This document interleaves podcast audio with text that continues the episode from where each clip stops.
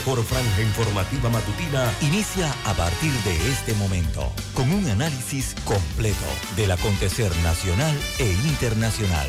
Noticiero Omega Estéreo. Omega Estéreo Noticias.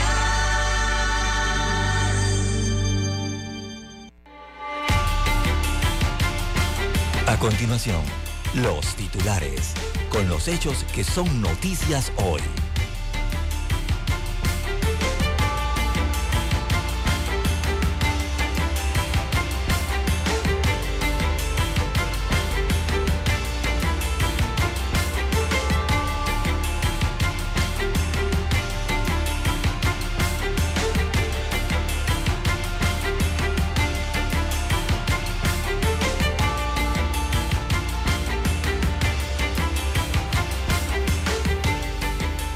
Caso New Business fracasan las tácticas dilatorias en el juicio. El juez o la juez Martínez rechazó todas las pretensiones eh, de la defensa del expresidente Ricardo Martinelli Berrocal, eh, impedimentos, recusaciones y solicitudes de prórroga, entre otras. También para hoy el eh, IMAE crece 9.8% en enero, sigue efecto de inflación. Se refieren específicamente al índice mensual de actividad económica que tuvo una variación eh, interanual. También 500 millones de dólares se pierden tras suspensión de sociedades, tema que tiene que ver eh, con la transparencia. También para hoy, amigos oyentes, eh, en más informaciones, tenemos que Panamá no se merece estar en listas grises, alega la COSIP. Cuando se refieren eh, a la COSIP, se están refiriendo al Consejo de Servicios Internacionales de Panamá. Eh, señalan que Panamá no debería estar en las listas del GAFI, ni de la Unión, eh, ni de la Unión Europea y tampoco de la OCDE, porque se ha demostrado que coopera y una muestra es que cumple a cabalidad con el registro único y privado de beneficiarios. Esto ocurre mientras en otras latitudes que también ofrecen este, estos servicios, bueno, no cumplen, pero ahora tienen más o mayores clientes. También para hoy, amigos oyentes, tenemos en más informaciones eh, las negociaciones en la minera eh, otra versión, destaca hoy el diario La Estrella de Panamá, refiriéndose a entrevista con los dirigentes eh, trabajadores, hablan del conflicto laboral que se ha dado en el eh, proyecto minero en Donoso como consecuencia de la nueva negociación de la convención colectiva. Alegan que el sindicato es el mayoritario, por lo tanto es el responsable de negociar con empresa nuevo acuerdo salarial. También para hoy, amigos oyentes, tenemos que capturan a 16 personas acusadas de recibir droga en Colombia. En otras informaciones, también tenemos eh, para el día de hoy temporada de cruceros 2022-2023 en Panamá ha sido todo un éxito, más de 400 eh, cruceros eh, atracaron en el país. También, entre más informaciones, simplifican registro de eh, medicamentos. Esto en la mesa técnica de medicamentos que aprueba entonces adquirir el registro sanitario a través de procedimiento abreviado y que amplía y unifica la lista de países que tienen alto estándar para importar. También para hoy, ingeniería es la carrera más estudiada en universidades eh, privadas. La contaminación es un tema que preocupa en Cerro Azul. Se están presentando problemas con el ambiente en esta región. A nivel eh, internacional eh, tenemos jefe del grupo Wagner, admite fracaso de campaña militar rusa en Ucrania. Tienen uno de los ejércitos más fuertes. También la estrategia que tomó Joe Biden para su tartamudez no definirá su carrera política, según dicen analistas.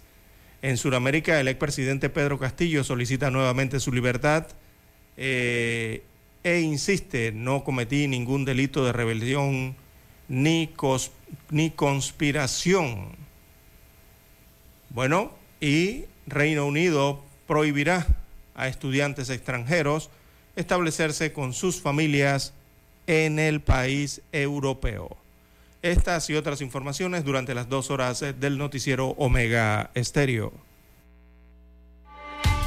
Estos fueron nuestros titulares de hoy. En breve regresamos.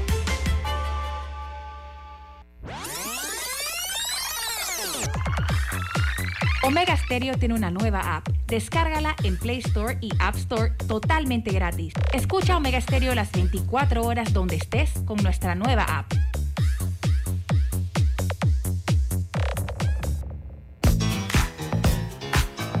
Desde el dominante Cerro Azul en los 107.3.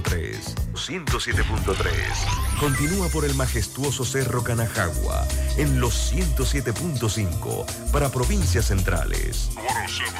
Hasta el imponente Volcán Barú. Volcán Barú. En los 107.3. Transmite Omega Estéreo, cadena nacional simultánea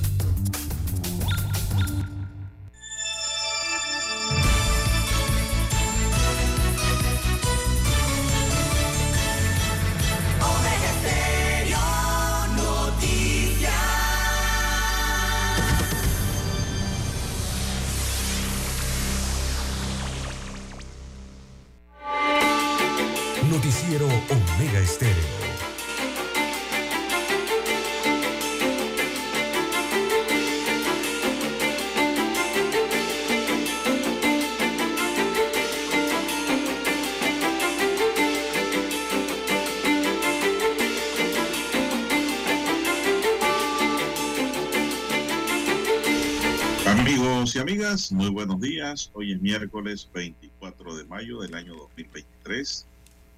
Dani Arauz Pinto está en el tablero de controles. En la mesa informativa le saludamos. César Lara. Y Juan de Dios Hernández Sanur para presentarle las noticias, los comentarios y los análisis de lo que pasa en Panamá y el mundo en dos horas de información. Iniciando esta jornada como todos los días con fe y devoción agradeciendo a Dios por la oportunidad que nos brinda de poder compartir una nueva mañana y esta forma llegar a sus hogares, acompañarles en sus automóviles y lugares de trabajo y donde quiera que usted se encuentre, amigo y amiga. Pedimos para todos salud, divino tesoro, seguridad y protección, sabiduría y mucha fe en Dios sobre todas las cosas. Renovación de fe es muy importante en cada uno de nosotros, amigos y amigas. Con fe se mueve el mundo, para que sepan. Eh, mi número de WhatsApp es el doble seis catorce catorce cuarenta y cinco. Ahí me pueden escribir, repito, doble seis catorce catorce cuarenta y cinco para cualquiera información que me quiera enviar, punto de vista, consultas, preguntas, pues ahí estamos anuentes a contestar sus llamadas. Eh, don César Lara está en redes sociales. Don César, ¿cuál es su número o su dirección o cuenta? Bien, estamos en las redes sociales en arroba César Lara R, arroba César Lara R es mi cuenta en la red social Twitter. Allí puede enviar sus mensajes, comentarios, denuncias, fotodenuncias, el reporte del tráfico temprano por la mañana. Buenos días, eh, don Daniel Araúz, a usted, don Juan de Dios Hernández, a todos los amigos oyentes que nos eh, escuchan a nivel nacional, todas las frecuencias en todas las provincias, todas las comarcas del área marítima de Panamá, también los que están en omegaestereo.com, cobertura a nivel mundial, los que ya han activado su aplicación de Omega Stereo, si usted no la tiene, puede descargarla a su dispositivo móvil o su celular, y también eh, los que nos escuchan a través del canal 856 de Tigo, televisión pagada por cable a nivel nacional. En Tuning Radio perdón, en Tuning Radio también llega Omega Stereo a su dispositivo móvil. Buenos días, ¿cómo amanece para hoy, don Juan de Dios Hernández? Muy bien, gracias, César. Espero que usted esté bien. Ayer llovió fuerte en la ciudad. Así Muy fuerte. En ciertos sectores. Ha refrescado el ambiente, don César. ¿eh? Así es, para la mañana de hoy, don Juan de Dios, eh, después de varios días con amaneceres de eh, algo más cálidos. Bueno, hoy tenemos un amanecer con 23 grados centígrados a esta hora de la madrugada, don Juan de Dios, más fresco, ¿verdad? que los amaneceres del martes y del lunes. Así que está un poco más fresca la ciudad capital a esta hora de la madrugada, don Juan de Dios. Bueno, don César, eh, tenemos que los jubilados y pensionados vuelven a las calles. A partir de mañana miércoles, desde las 9 y 30, se concentrarán en el Parque Legislativo ubicado en la Plaza 5 de Mayo. Guillermo Cortés, vocero de, del movimiento Mundos sostuvo que los jubilados y pensionados han sido burlados nuevamente por el gobierno de Laurentino Cortizo al no responder al pliego de peticiones entregado hace casi tres años. Puntualizó que la alta comisión gubernamental presidida por el viceministro Carlos García solicitó un tiempo hasta mayo para realizar los análisis financieros. Sin embargo, solo faltan algunos días para que concluya el mes y aún no reciben la respuesta, don César. Cuando yo recuerdo, César, que le dijeron que 20 de mayo, ¿se acuerda esa falla? Sí, cómo no. Cuando entraba el presupuesto en línea. Bueno, no han recibido respuesta. Y, recuerda, ¿no? Lo que le analizamos en ese momento, que seguramente le estaban dando era largas, ¿verdad? Lo más probable. Dijo que un gran número de jubilados y pensionados reciben pensiones de miseria. Por eso exigimos un ajuste a las pensiones, bono permanente y mejoras a los servicios de salud y dotación de medicamentos. Eso es verdad lo que dice Guillermo Cortés, mientras algunos jubilados aquí reciben mucho dinero o dinero suficiente, pues pongámoslo así, para sobrevivir, la mayoría de los jubilados reciben miseria, don César. Miseria de verdad. Jubilaciones de 200 dólares, 150 dólares. Eh, ¿Sí? Con eso tienen que vivir un mes comprando medicamentos, eh, comprando alimentos, eh, comprando ropa. Todo especial, don Juan de Dios. E inclusive pagando servicios médicos privados, don César, porque la caja de seguro social es un problema. Ahora con esto de las citas que te las dan que por internet, ¿no? Por lo menos ya los funcionarios de la caja están relax, están bien por ese sistema, que no lo atienden por ventanilla porque no ven el dolor ajeno, ¿no? Entonces, para aliviar ese problema de los funcionarios que tenían que atender ¿no? a los usuarios front to front, frente a frente, ahora inventaron eso de citas por internet. Allí pues a la caja ni le importa ni sabe un comino de cómo está el paciente. Simplemente no hay cita, no hay cupo y váyase a la medicina privada. Entonces el jubilado con ese dinero de miseria que le pagan tiene que pagar un servicio médico privado y dejar de comer dejar de hacer cualquier cosa fundamental en su vida. Entonces, esas cosas están pasando. Por eso es que digo que Guillermo Cortés y todos los otros dirigentes de los jubilados que no se vendan por dos guayabas, como hizo el de la gorrita, entonces, entonces, tienen que seguir en su lucha. ¿Por qué? Porque tanto usted como yo vamos a ser jubilados mañana, si Dios nos lo permite, y vamos a recibir miseria. Todos ¿Por qué? Para Porque la caja de seguro social cada día va hacia atrás, don César. Así es, usted y yo vamos a recibir miseria. Sí, don Usted no es comisionado de la policía, ni yo tampoco. Ajá, ni director de la Autoridad de, de Panamá. Ni, miembro del ACP, ni de Panamá Canal, ni nada por el estilo. Nada de eso por el estilo. Entonces tenemos que ir hacia adelante, don César, viendo con claridad lo que nos espera a futuro. Si es que hay jubilación también, es otra. Sí, porque es un tema que no se aborda. Y hablar alto y claro ante este problema. Sí.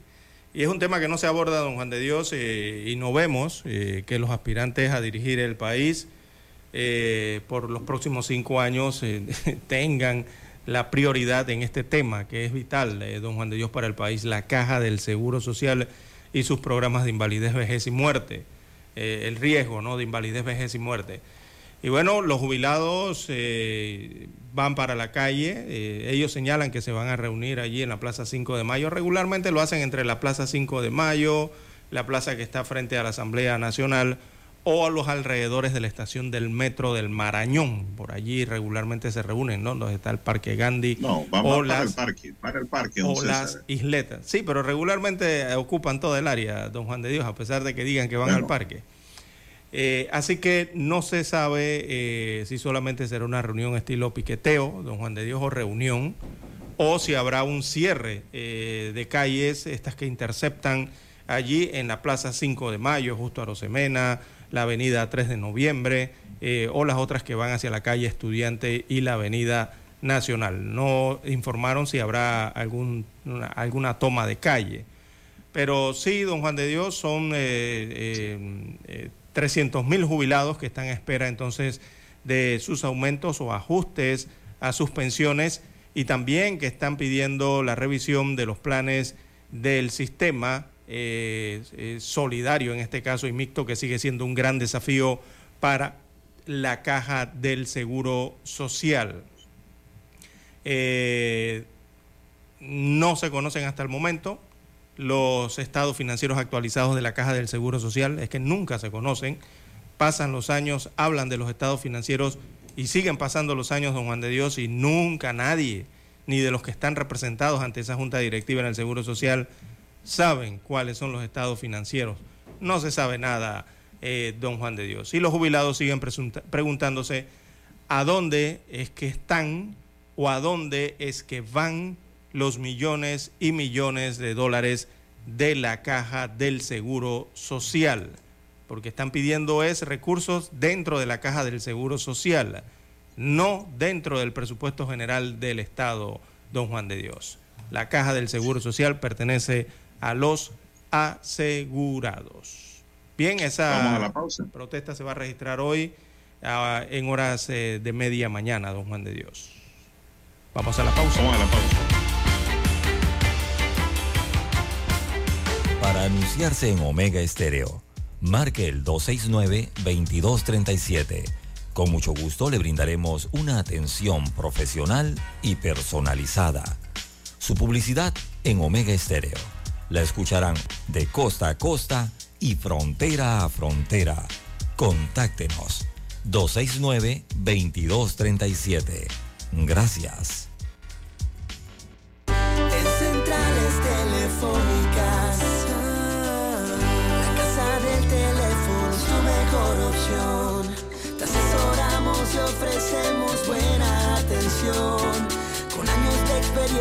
Trabajando para ti ya Brasil y lista hermosa. La casa del teléfono, líder de telecomunicaciones. La casa del teléfono, distribuidores de Panasonic. Ven a visitarnos. La casa del teléfono. 229-0465 lcdtcorp.com Distribuidor autorizado Panasonic. La información y el análisis en perspectiva. De lunes a viernes, de 7.30 a 8.30 de la mañana. Con Guillermo Antonio Adames, Rubén Darío Murgas y Camila Adames Arias. En perspectiva. Por los 107.3 de Omega Estéreo.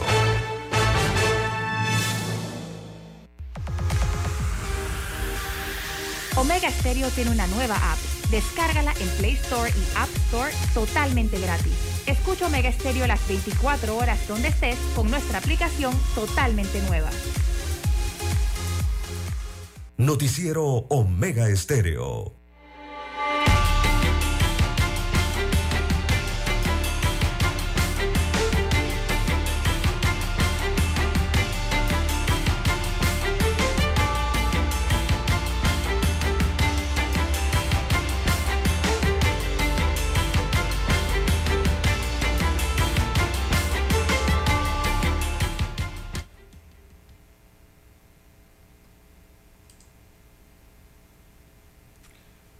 Seguimos. Bien, amigos oyentes, las 5.55 minutos de, la mañana en todo el territorio nacional, los 3.5 en el reloj Omega, hora espejo. Bien, eh, amigos oyentes, eh, para la mañana de hoy tenemos que capturan a 16 personas acusadas de, de recibir droga de Colombia. Esto lo informan las autoridades panameñas.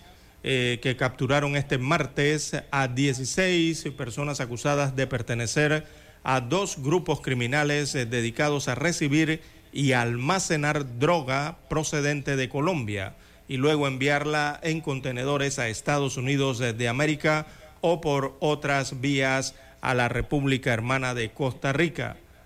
El fiscal de drogas, eh, Javier Caraballo, perdón, Javier Franco es el fiscal de drogas, corrijo, dijo que la investigación eh, de este caso comenzó en enero del año 2022, cuando las autoridades determinaron que estos dos grupos operaban en el distrito de San Miguelito y una de las zonas más calientes del área metropolitana por presencia de pandillas y el narcotráfico.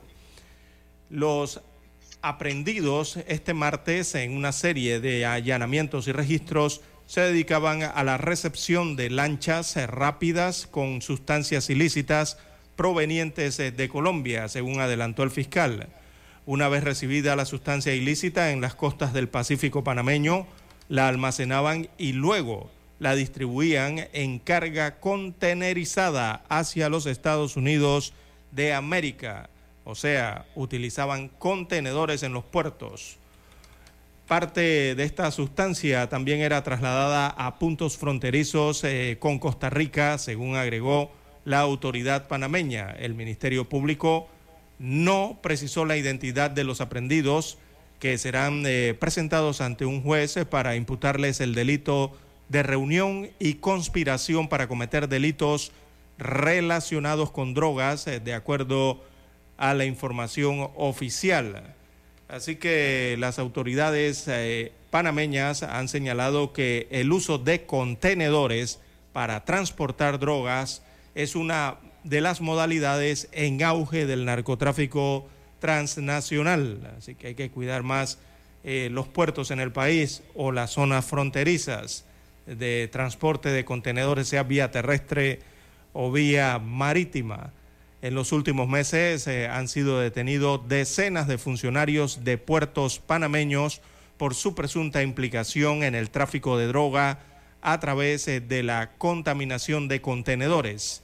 Recordemos que en noviembre pasado y en el marco de la operación liderada por la Europol fue desmantelado un gran cartel y arrestados en Dubái seis señores de la droga entre ellos el panameño Anthony Alfredo Martínez Mesa, señalado como el presunto responsable de la introducción de la cocaína en el puerto de Manzanillo de Panamá y que mantenía contactos con el resto de capos en el Emirato. También las autoridades creen que este gran cartel estaba detrás de un tercio del mercado total de cocaína en Europa. Recordemos que por allá también eh, cayó eh, un gran cartel en Italia.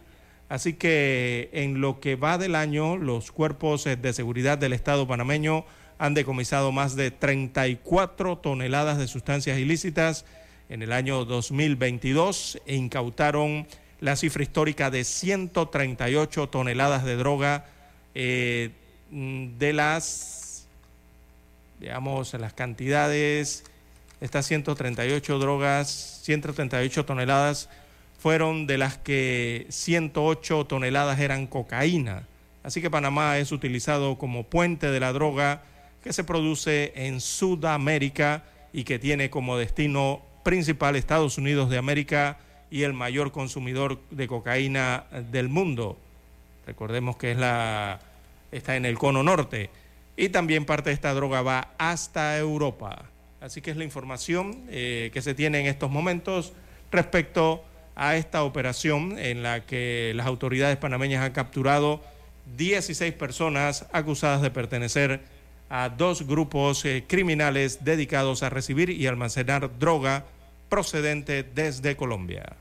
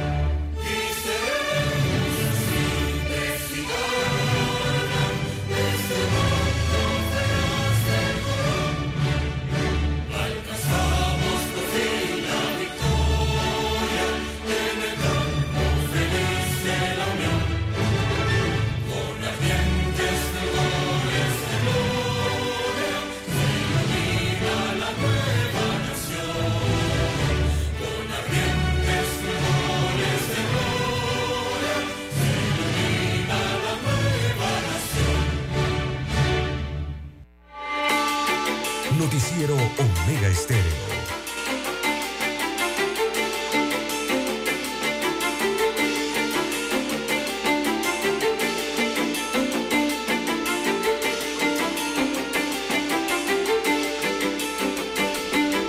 Bien, don César, bueno, ayer inició la audiencia por el caso New Business, don César.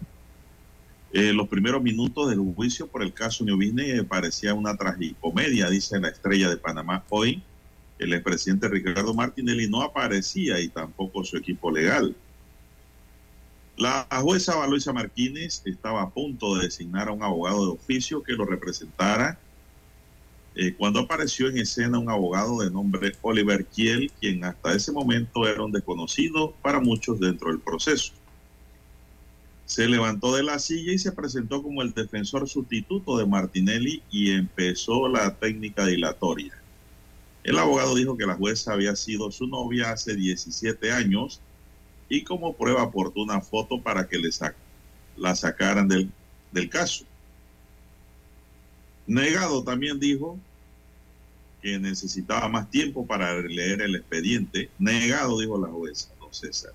Mm. Bueno, miren, vamos a avanzar un poquito para luego entrar en comentarios de rigor.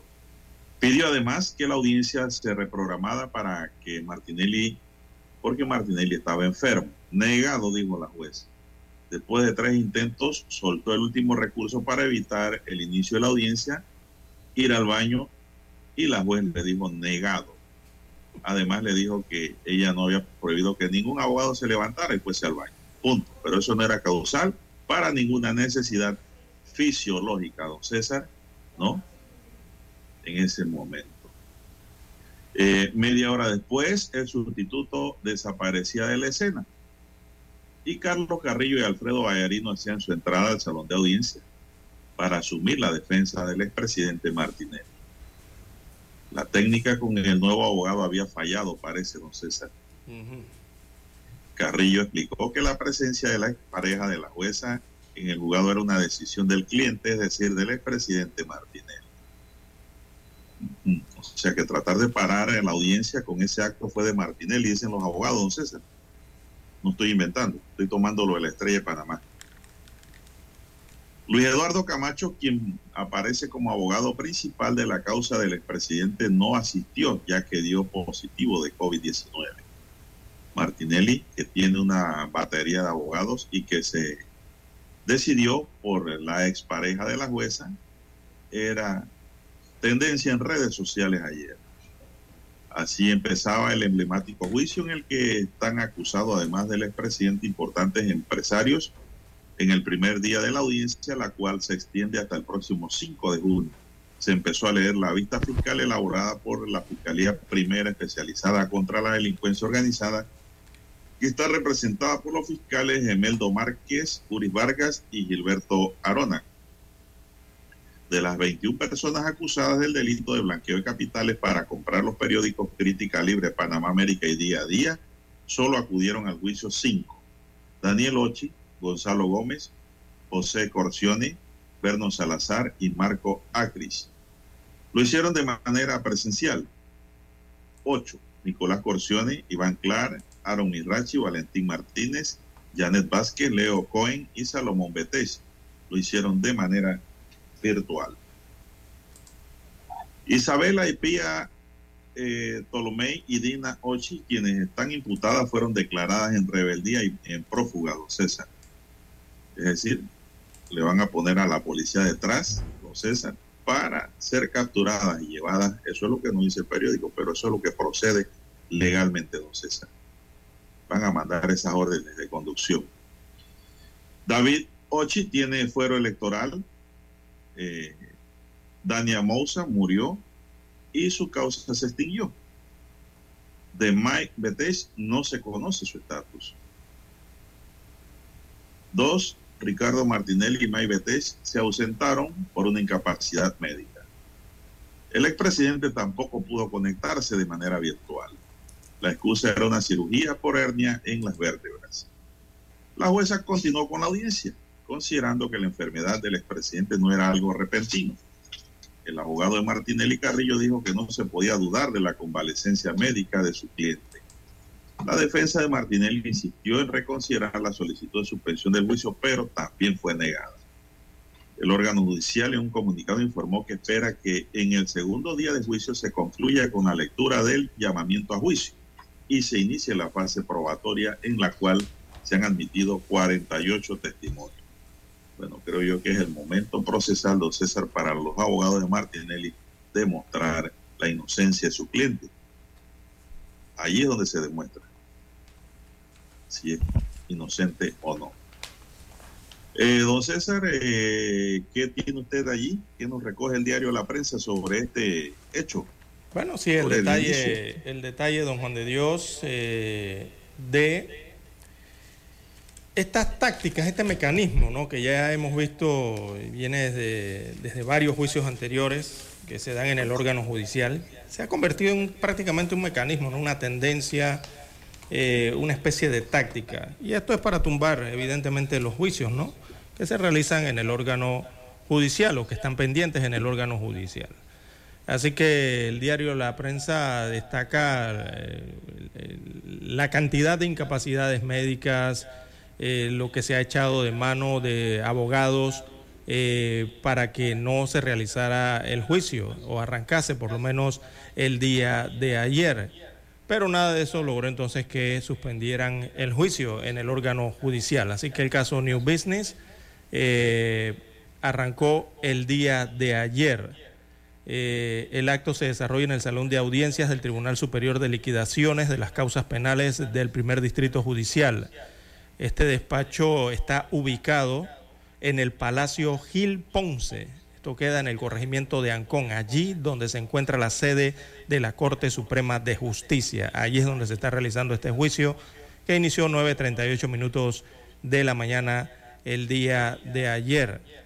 Así que la lectura del auto de llamamiento a juicio se inició posteriormente a las 10.44 y concluyó a las 5.16 de la tarde según el cronograma eh, desarrollado eh, se concedió una pausa para almorzar y en la tarde eh, decretaron dos recesos.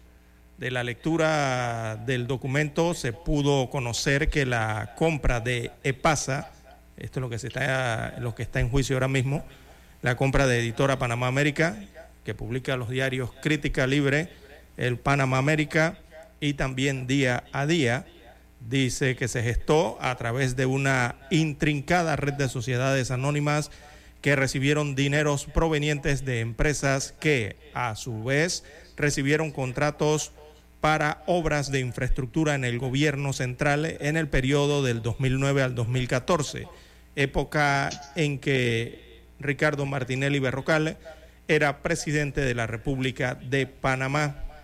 Así que parte de esos fondos eh, fueron a parar a una sociedad, eh, esta viene siendo una sociedad eh, canasta, así las llaman, ¿no? New Business. Sí, porque recogían. Recogía de todos, exacto. Pasaban la mano, la canasta, ¿no?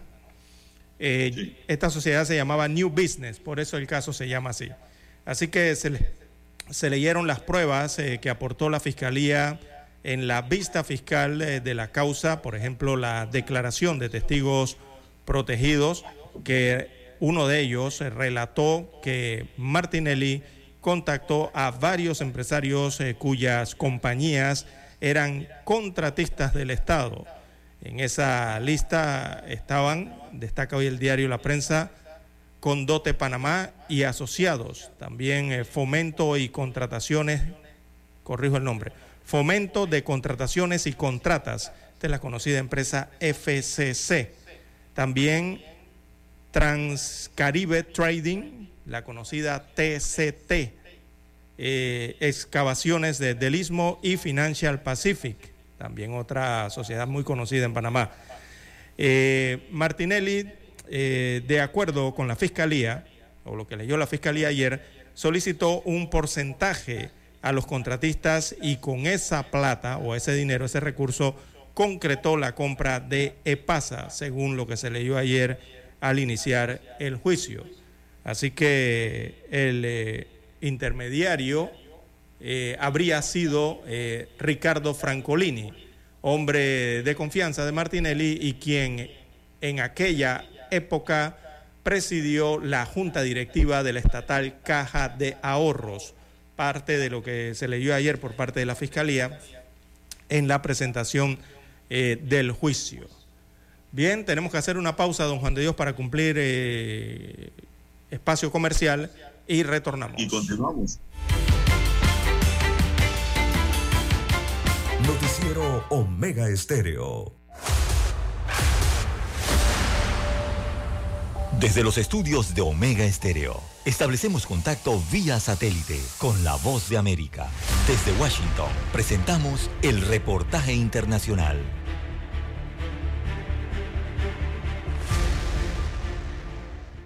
Desde que el presidente Joe Biden entró a la Casa Blanca, ha incrementado paulatinamente su atención sobre el Pacífico, motivado por las preocupaciones sobre la cada vez mayor influencia de China en la región. Y es que Beijing ha ido ganando puntos en el terreno diplomático, prestando asistencia financiera a algunos países de este territorio, situado entre Estados Unidos, China y Australia, convirtiéndose en un enclave estratégico en materia de seguridad y defensa. En esta carrera por contrarrestar la presencia de China, Estados Unidos y Papúa Nueva Guinea firmaron un nuevo pacto de seguridad orientado a la cooperación en defensa y asuntos marítimos que abriría las puertas de las aguas de la nación insular a la administración del presidente Joe Biden. El primer ministro de Papúa Nueva Guinea, James Marape, dijo que los acuerdos se firmarán formalmente luego de la aprobación parlamentaria. Ahora estamos elevando a un acuerdo de cooperación de defensa específico, algo que no llega a ser un tratado. Así que este ha sido un trabajo en curso durante algún tiempo. La conversación ha estado funcionando durante los últimos 5, 6, 7 años. Ahora hemos analizado la importancia de que intensifiquemos nuestra relación. Estos acuerdos marítimos y de defensa permitirán el acceso de Estados Unidos a aguas cercanas a las rutas marítimas a Australia y Japón y a cambio Papúa Nueva Guinea obtendrá acceso a la vigilancia satelital de Estados Unidos y el primer ministro papuano dio detalles. El acuerdo Chip por ejemplo, nos permite tener una asociación de trabajo con la Marina y la Guardia Costera de los Estados Unidos con la Guardia Costera estadounidense, ahora nos brinda un momento oportuno para acceder, no solo el acceso marítimo, sino también el acceso satelital a la pesca ilegal, los traficantes de drogas, los madereros ilegales y todos esos transportes y actividades ilegales que ocurren en alta mar. El secretario de Relaciones Exteriores de Papúa Nueva Guinea, Elias Wohengu, dirigió las negociaciones y especificó que el pacto no evitará que Papúa Nueva Guinea se comprometa con otras naciones. Judith Martín Rodríguez, Voz de América. Escucharon vía satélite desde Washington el reportaje internacional. Noticiero Omega Estéreo.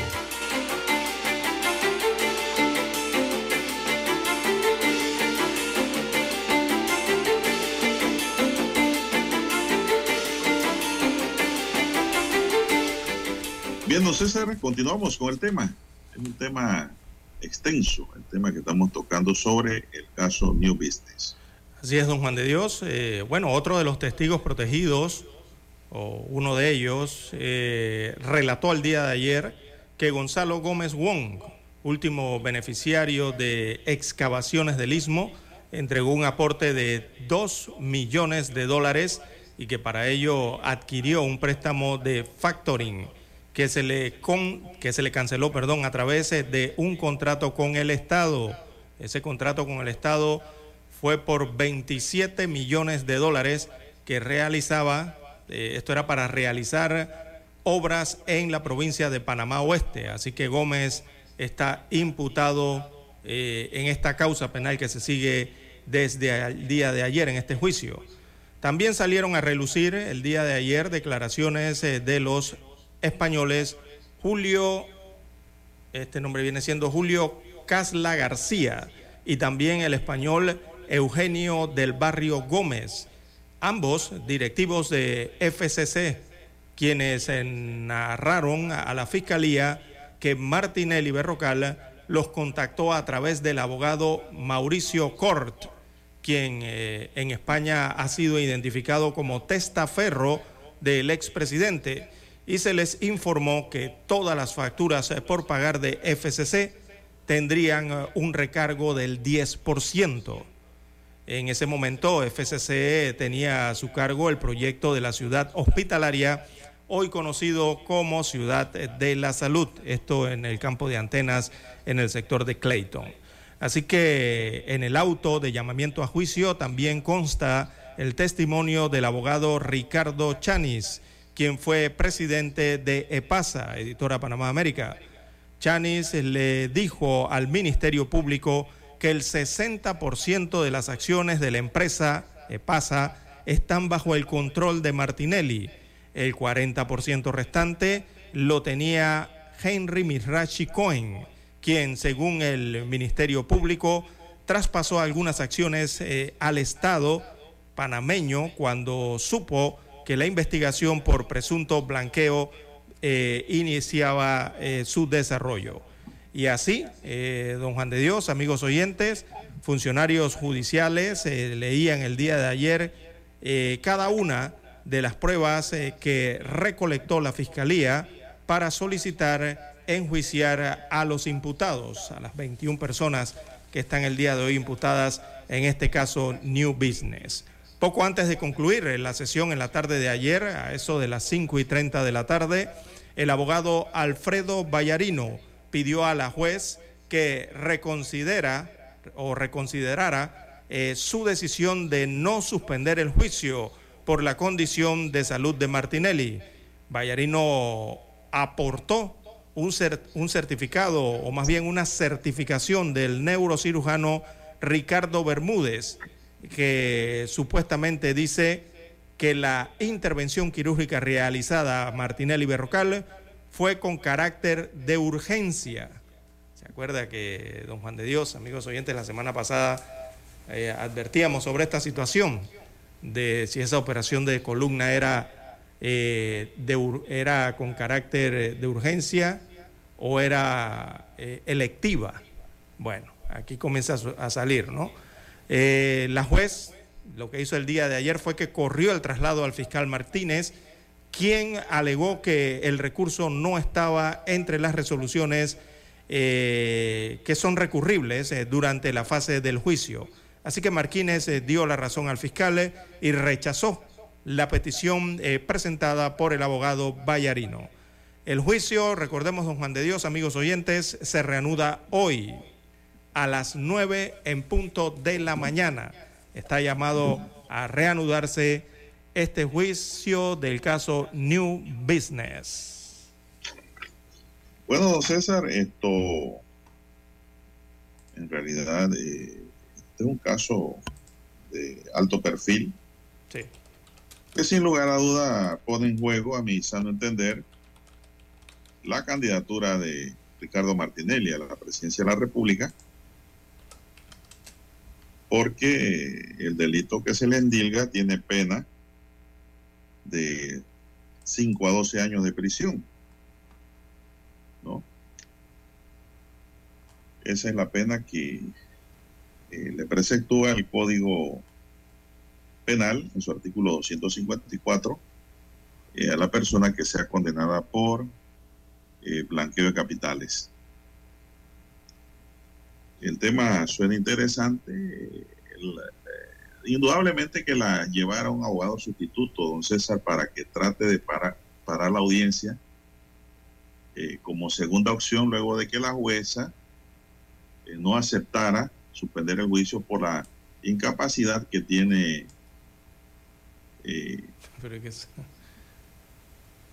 Martinelli a raíz de su intervención quirúrgica, pues eh, conllevó a usar este segundo esta segunda estrategia, diría yo, pues, de llevar un abogado que había sido novia o pareja eh, hace muchos años de la juez, combinándola que se declarara impedida, cosa que ella negó también, don César. Porque eso, don César, había pasado hace mucho tiempo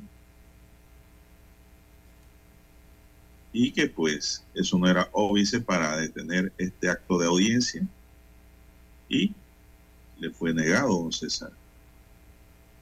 Posteriormente, eh, don César, aparte de eso, eh, pidió el sustituto que se suspendiera la audiencia porque era nuevo en el proceso y don César eh, necesitaba días para leerse, imagínense cuántos tomos tiene eso.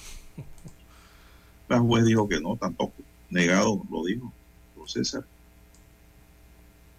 Eh, esa técnica, a mi juicio, don César, escuche, de eh, suspender la audiencia por la llegada de un nuevo abogado, tal vez le hubiese funcionado si el imputado hubiese revocado el poder dado al, al, a la batería de abogados y hubiese nombrado un nuevo defensor titular, que hubiese sido este abogado, Pido Kiel.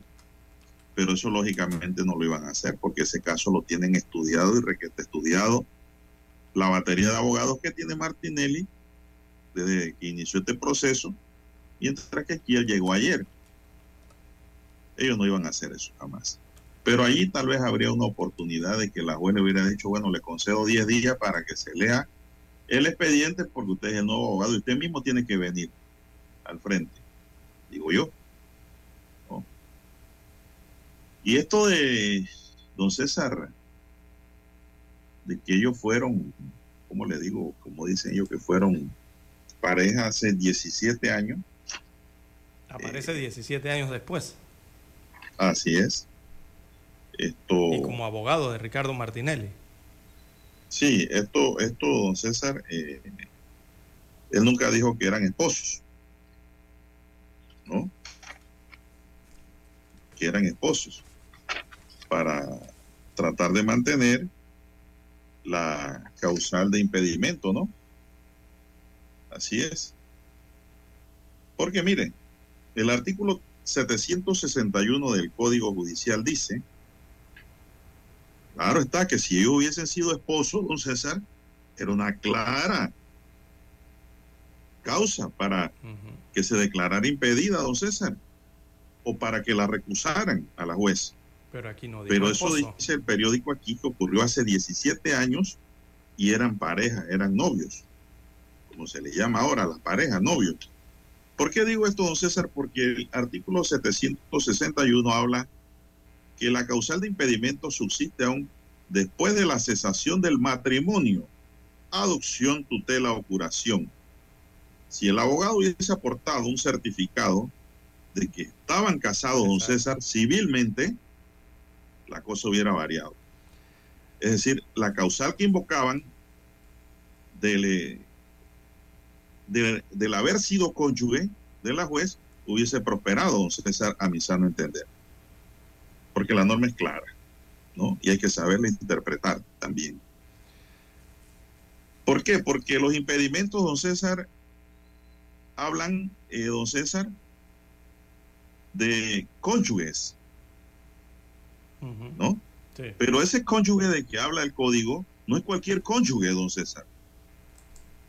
Específico. ¿no? no es el que está unido por amancebamiento, no es el que está unido por unión de hecho, no transformada en un matrimonio a través de un juez de familia y ha inscrito esa decisión ante el registro civil.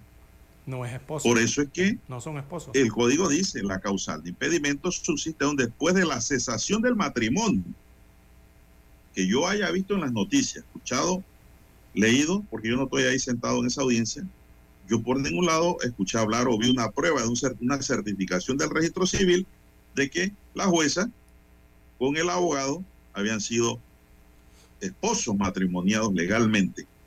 Por eso es que la juez se va al fondo y dice, no, usted fue mi ex pareja, mi ex novio, hace 17 años, tiempo pasado. Pero no hay matrimonio. Así es. No califica para mantener la causal. Exacto. Porque las causales de impedimentos en cuestión de unión se refieren, don César, al cónyuge. Y cuando se refiere al cónyuge se refieren a la esposa legalmente establecida. Es un estatus legal. No he escuchado esta explicación por ningún lado. Por eso la estoy dando yo. Entonces, claro, no prosperó. La otra causal que dijo es de que había sido abogado del padre de la juez en un proceso de familia. Don César. Tampoco aportó esa prueba de que había sido abogado dentro del año anterior al proceso, don César. No aportó el documento necesario, la certificación autenticada, qué sé yo, eh, copias autenticadas del proceso, nada. Entonces tampoco prosperó esa solicitud de impedimento. Porque la norma dice, don César, claramente, eh, la norma en materia de impedimento dice, son causales de impedimento haber recibido el juez o magistrado, su cónyuge, alguno de los padres o de sus hijos, donaciones o servicios valiosos de alguna de las partes dentro del año anterior al proceso o después de iniciado el mismo, o estar instituido heredero legatario por alguna de las partes o estarlo su cónyuge o alguno de los ascendientes, descendientes o hermanos. Un año anterior, dice la norma. Pasado ese año anterior, no hay causal de impedimento en ese sentido.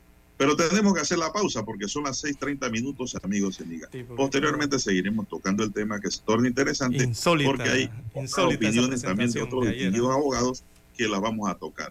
Vamos a la pausa para escuchar el periódico. Noticiero Omega Estéreo. Para anunciarse en Omega Estéreo, marque el 269-2237 con mucho gusto le brindaremos una atención profesional y personalizada. Su publicidad en Omega Estéreo. La escucharán de costa a costa y frontera a frontera. Contáctenos 269-2237. Gracias. La información y el análisis en perspectiva de lunes a viernes, de 7.30 a 8.30 de la mañana. Con Guillermo Antonio Adames, Rubén Darío Murgas y Camila Adames Arias. En perspectiva, por los 107.3 de Omega Estéreo.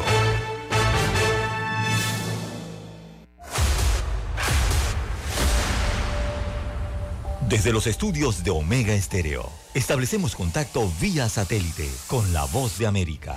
Desde Washington, presentamos el reportaje internacional.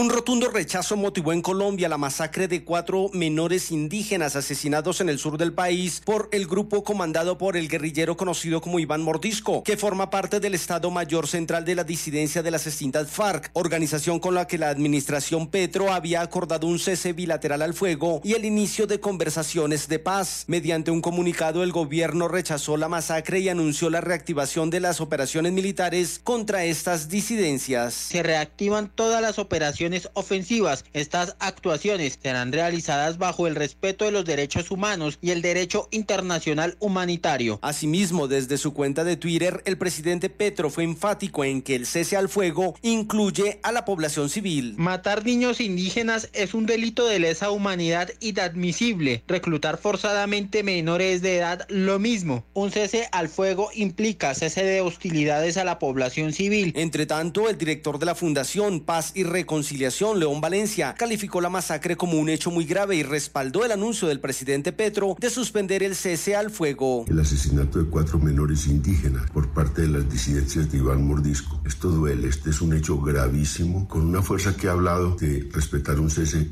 bilateral de hostilidades y del fuego, con una fuerza que el gobierno le dio la mano y le creó un espacio político. Y la respuesta es eh, brutal. Pese a la orden de retomar las acciones militares, el gobierno de Gustavo Petro anunció que mantiene la voluntad de iniciar conversaciones de paz con el Estado Mayor Central en otras regiones del país. Manuel Arias Naranjo, Voz de América, Colombia. Escucharon vía satélite desde Washington el reportaje internacional. Noticiero Omega Estéreo. Las noticias impresas en tinta sobre papel. Con ustedes. Escuchando el periódico. Los titulares de las primeras planas de los diarios estándares de circulación en Panamá.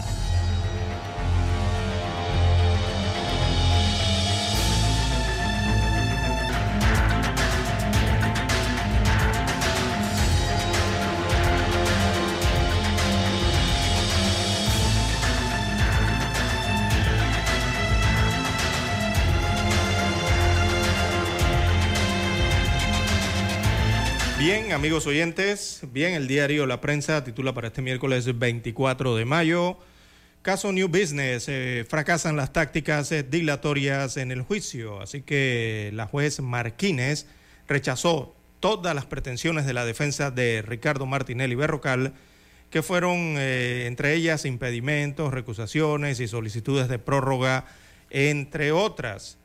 Incluso don Juan de Dios el día de ayer, bueno, eh, se presentó eh, la expareja sentimental de la juez Marquínez, que aparece 17 años después, como abogado eh, de la defensa de Ricardo Martinelli Berrocal. Imagínense usted hasta dónde llega el juicio, ¿no?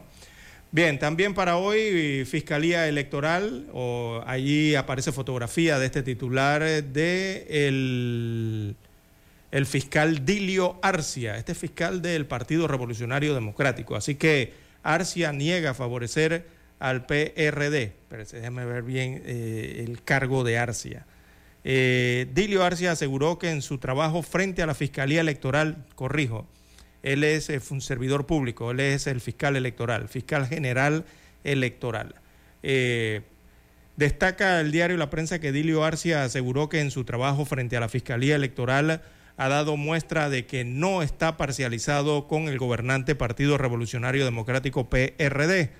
Eh, dijo Dilio Arcia estar satisfecho con su trabajo que realiza en la entidad que hasta el 23 eh, de marzo eh, ha investigado, según un informe, 215 casos. Destaca la Fiscalía Electoral. Bien. En más títulos para la mañana de hoy, el IMAE crece 9.8% en enero, sigue efecto de inflación. Bueno, y cuando se refieren al IMAE, se refieren al índice mensual de actividad económica.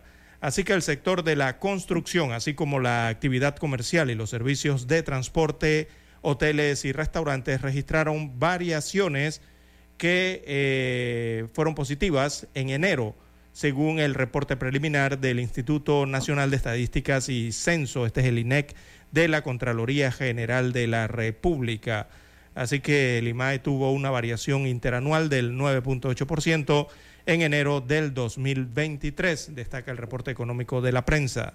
También para la mañana de hoy, 500 millones se pierden tras suspensión de sociedades es un tema que tiene que ver con transparencia. Así que unas eh, 500 mil sociedades anónimas suspendidas en el registro público panameño representan cerca de 500 millones de dólares anuales que se han dejado de recibir, según los cálculos del Consejo de Servicios Internacionales de Panamá.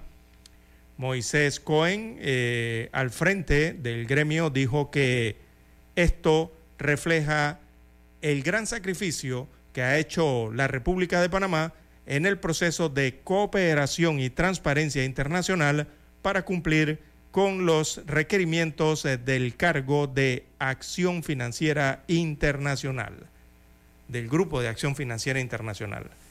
Increíble, escuchó la cifra, don Juan de Dios, 500 mil sociedades suspendidas en Panamá, después de las oh. acciones que ha aplicado Panamá.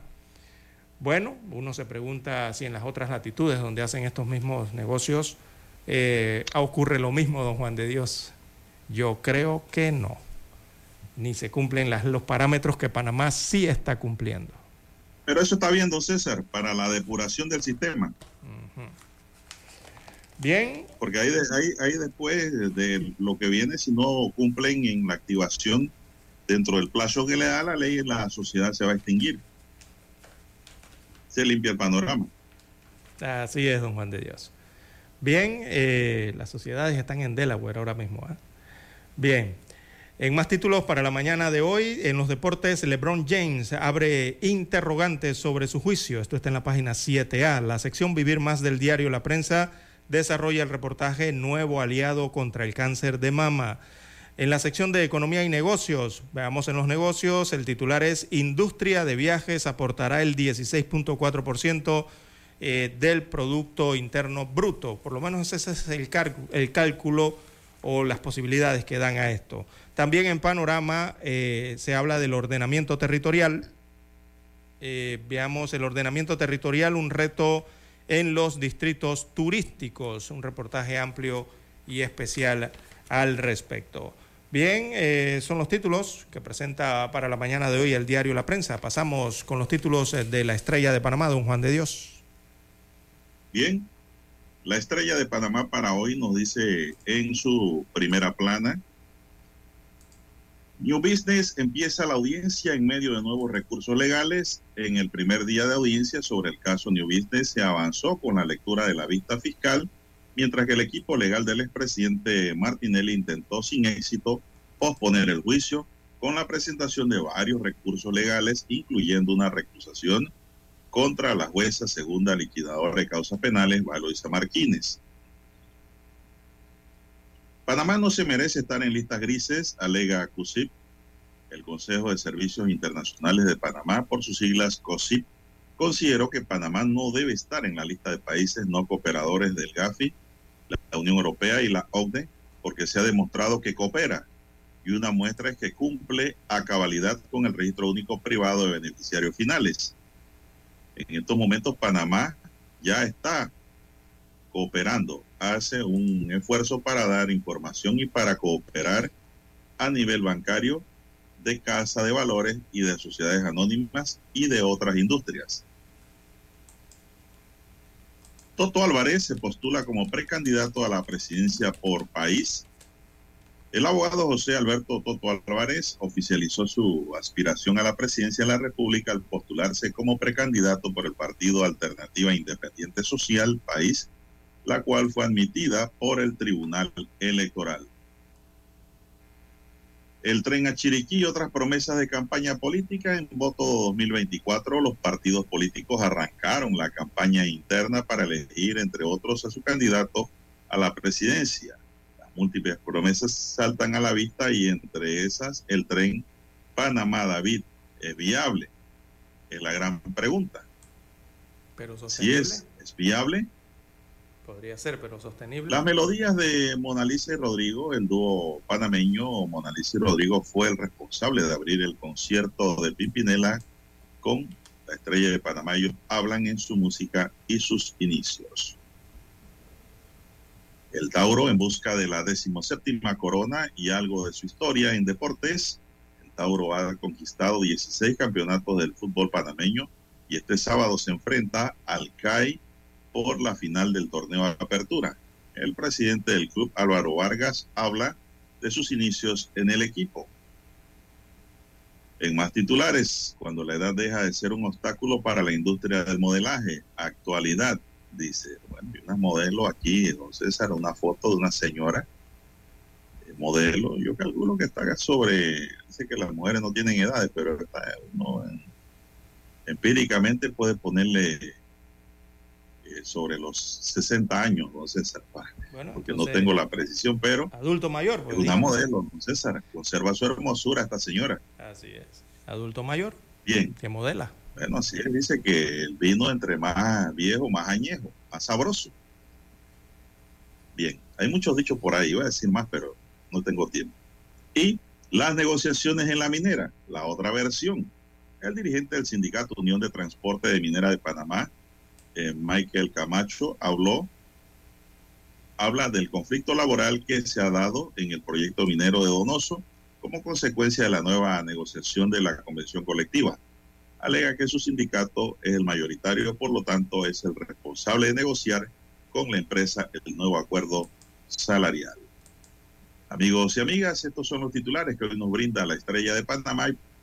Terminamos así con la lectura de los titulares correspondientes a la fecha. Vamos a la pausa y regresamos. Hasta aquí, escuchando el periódico. Las noticias de primera plana, impresas en tinta sobre papel. Noticiero Omega Estéreo. Desde los estudios de Omega Estéreo, establecemos contacto vía satélite con la voz de América. Desde Washington, presentamos el reportaje internacional.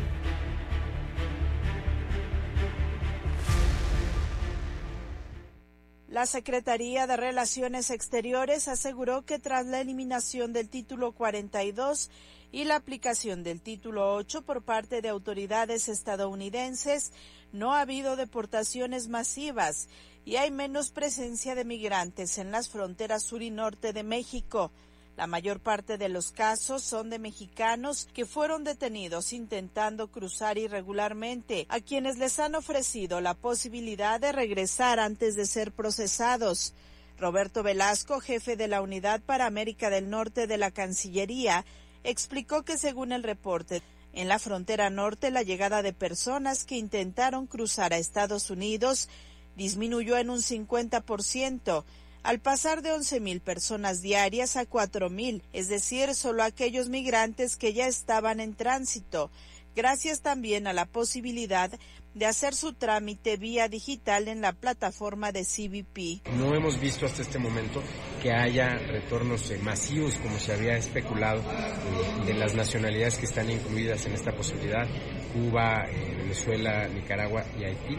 De hecho, lo que hemos visto es una disminución radical de las llegadas a la frontera de personas de esas nacionalidades. Entonces, si no llegan personas a la frontera, pues naturalmente que ni siquiera hay alguien a quien retornar. El presidente Andrés Manuel López Obrador reveló que recibió una nueva carta de su homólogo de Estados Unidos, Joe Biden, quien le informó que se invertirán más recursos en Centroamérica. Adelantó que en tanto su gobierno prepara un programa de visas temporales para migrantes, con el fin de que puedan trabajar durante un año en los distintos proyectos de infraestructura que se llevan a cabo. Las empresas están pagando más, entonces sí son ya sueldos atractivos como para venir, trabajar 15 días, regresar, no está lejos y eh, volver al trabajo, hacer acuerdos con las empresas y nosotros les garantizamos una visa sin problema de un año. Donde se ha registrado una gran afluencia de migrantes es en la Ciudad de México por lo que el gobierno local anunció la apertura de tres albergues, ya que las personas se encontraban viviendo a la intemperie en casas de campaña. Sara Pablo, Voz de América, Ciudad de México. Escucharon vía satélite desde Washington el reportaje internacional. Noticiero Omega Estéreo. Es momento de adentrarnos al mar de la información. Este es el resultado de nuestra navegación por las noticias internacionales más importantes en este momento.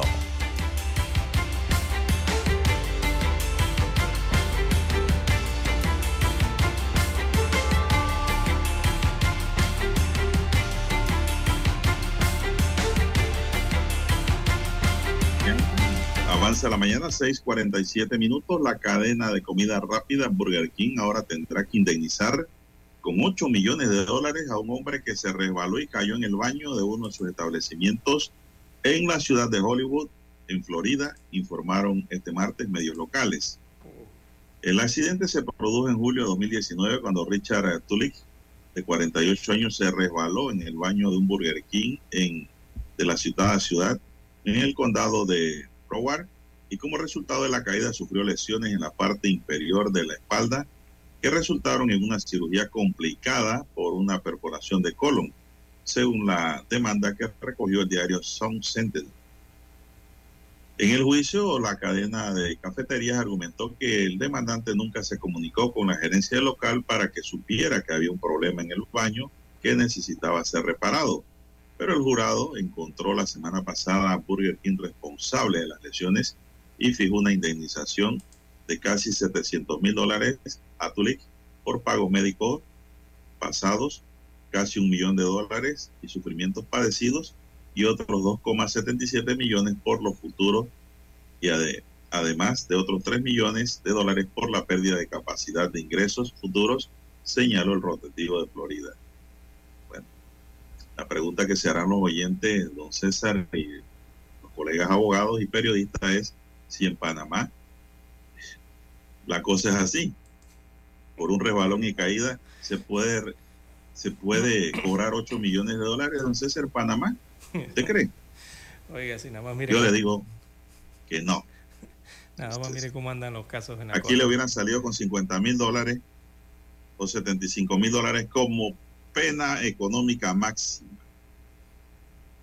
Se lo digo porque así es. Así está en la jurisprudencia y así lo he leído. Pareciera ser que un gringo vale más que un panameño, don César. Con eso le digo todo. Sigamos adelante. Bien, don Juan de Dios, en Europa, en el Reino Unido. Bueno, el Reino Unido decidió prohibir a estudiantes extranjeros que cursen estudios en el Reino Unido, sea Gales, Inglaterra, Escocia o Irlanda, ¿verdad? Eh, les prohíbe entonces establecerse con sus familiares en el país. Y veamos por qué hace esto el Reino Unido.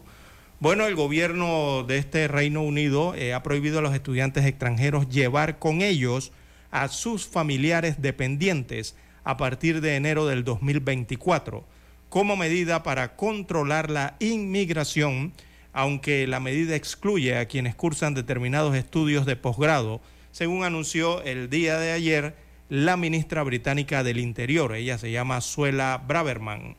Eh, me complace, cito a Braverman, abro comillas, me complace anunciar un paquete de medidas para ayudar a lograr nuestro objetivo de reducir la migración neta, al mismo tiempo que apoyamos la prioridad del gobierno de hacer crecer la economía, según dijo Braverman en una declaración parlamentaria.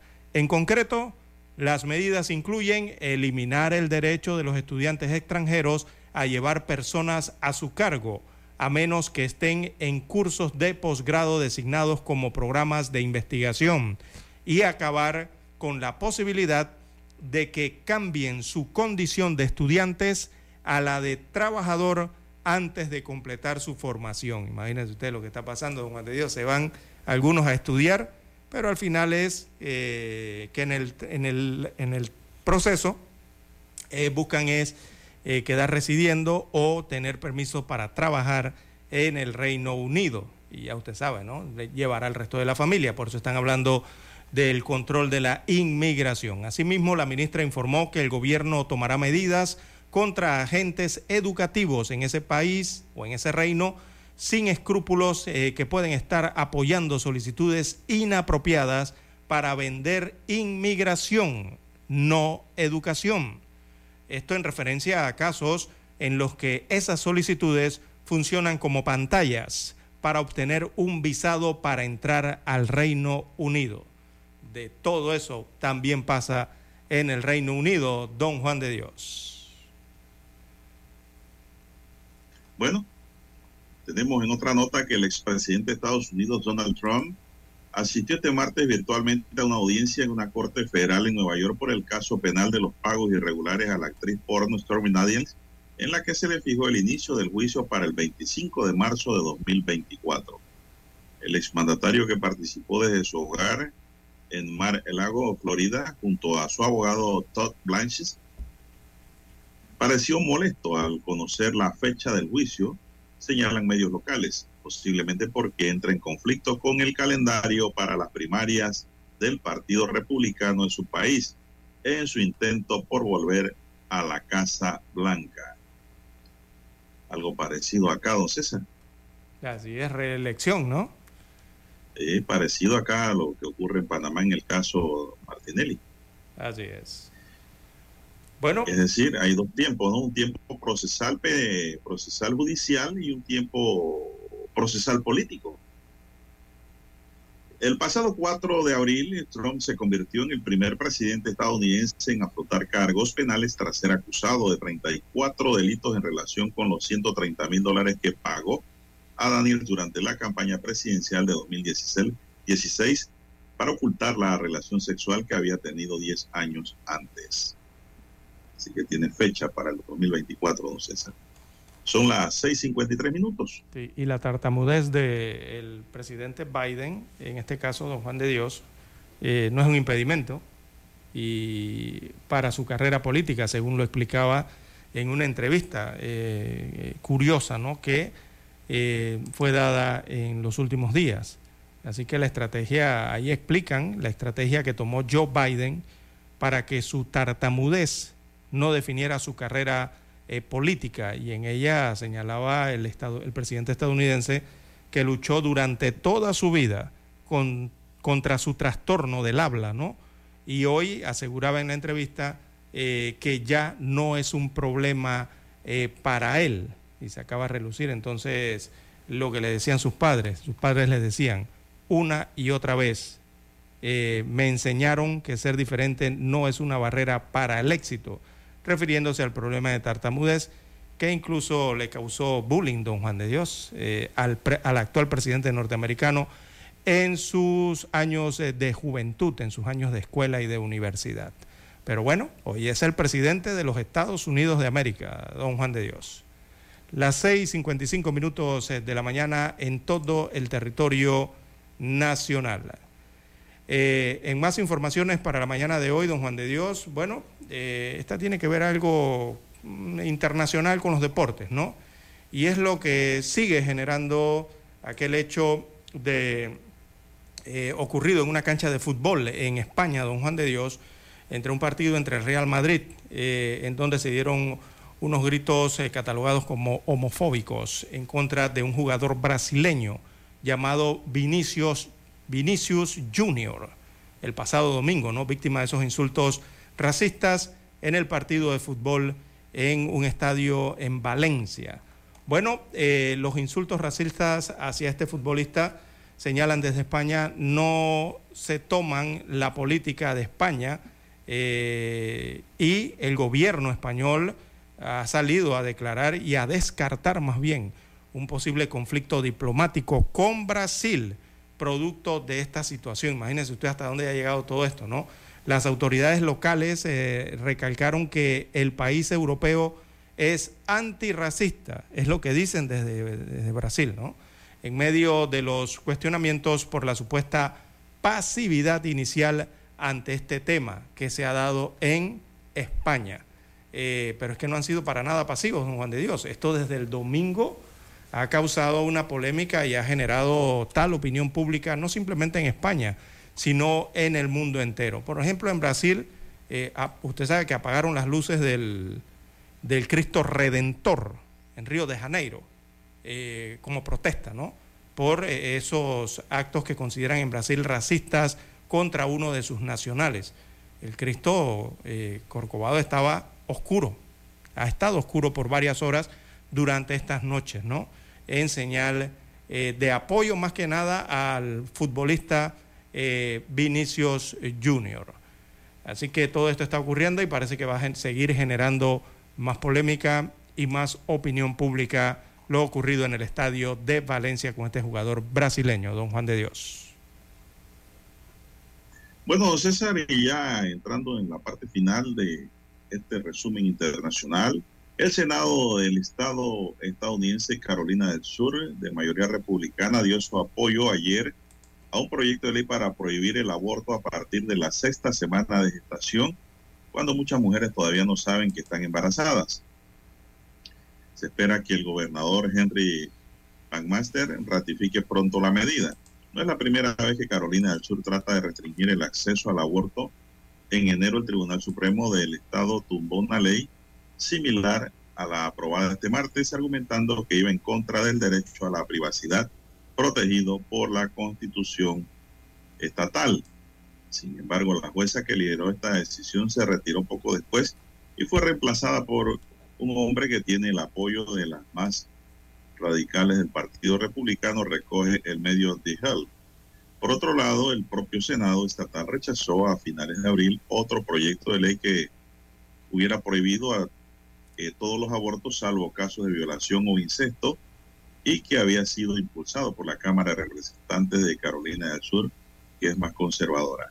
Hasta ahora el aborto era legal en el estado hasta la semana 22 de embarazo, pero su acceso estaba limitado por la falta de clínicas abortivas, señala el periódico. Ahora hay solo tres clínicas operativas. Así es. Bien, eh, don Juan de Dios, tenemos la señal ya directa desde Washington, Estados Unidos eh, de América, para escuchar las internacionales desde ese servicio. Adelante, Daniel. Noticiero Omega Estéreo. El satélite indica que es momento de nuestra conexión. Desde Washington, vía satélite. Y para Omega Estéreo de Panamá, buenos días, América. Buenos días, América. Vía satélite. Desde Washington.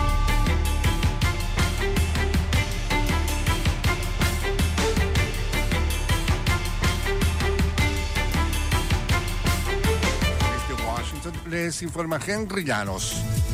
Una situación potencialmente peligrosa ocurrió la noche del lunes cuando un conductor estrelló un camión de mudanzas contra una barrera de acceso a la Casa Blanca. Nos informa Jacopo Luzzi. Amenaza de matar, secuestrar, causar daño al presidente, vicepresidente o miembro de la familia. Fueron estos los cargos impuestos a Saib Arshit Kandula, el conductor de 19 años, originario de Missouri, acusado de estrellar la noche del lunes contra la barrera de la Casa Blanca. Los cinco cargos derivan de lo que Kandula dijo a los agentes después de ser detenido. Además, fue acusado de asalto con un arma peligrosa, operación imprudente de un vehículo motorizado y allanamiento de morada. Jacopo Luzzi, Voz de América. Una nueva propuesta de reforma migratoria se presentó en el Capitolio de Estados Unidos en manos de un grupo bipartidista de representantes que buscaría reducir la llegada de migrantes a la frontera sur mientras ofrece vías de estatus legal para 12 millones de inmigrantes en el país. Aseguró la autora María Elvira Salazar. La congresista republicana aseguró que esta medida que busca sacar de las sombras a las personas indocumentadas no le costará un centavo a los contribuyentes, argumentando que incluye vías en las que los migrantes deberían pagar por acceder a un estatus legal.